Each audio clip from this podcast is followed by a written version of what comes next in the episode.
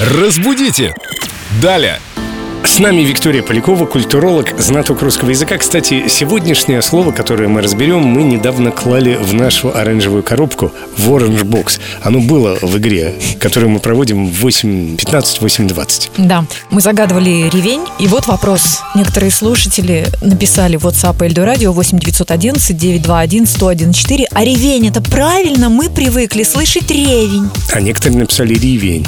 Ох, сколько версий. Вообще-то вы были совершенно правы. Так что я вашу честь не дам в обиду. Ревень – только такое ударение и должно быть в этом слове. А вариации на тему пирог с чем? С ревнем, с ревенем или с ревенем или с ревнем? Ревнем, кстати говоря, тоже говорят. То есть либо ревенем, либо ревнем. Это тоже допустимая форма. И есть хорошая запоминалочка для тех, кто все время путает, где там ставится ударение. Друзья из деревень Приехали поесть ревень. Все, запомнили. И еще есть, кстати говоря, родственник этого товарища зеленого, Щавель, с которым тоже вечно забывается ударение. И для него тоже есть прекрасный стишок, который мне очень нравится.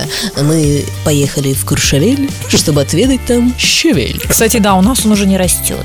Не думаю, что он в Куршавеле растет. Но запоминалочка хорошая. Вик, в Куршавеле растет все. Поверю тебе на слово. Там все есть. За такие-то деньги буквально все. Все, что может привидеться в самых сладких снах. Но самое дорогое – это знание. Так что запомнили. Ревень, щавель. Ну, я бы еще добавил листья салата, редисочки, помидорчиков, сметанки. Нормальный бы салат получился. Да, кто о чем, а Зверев о еде. Это мой крест. Разбудите! Далее!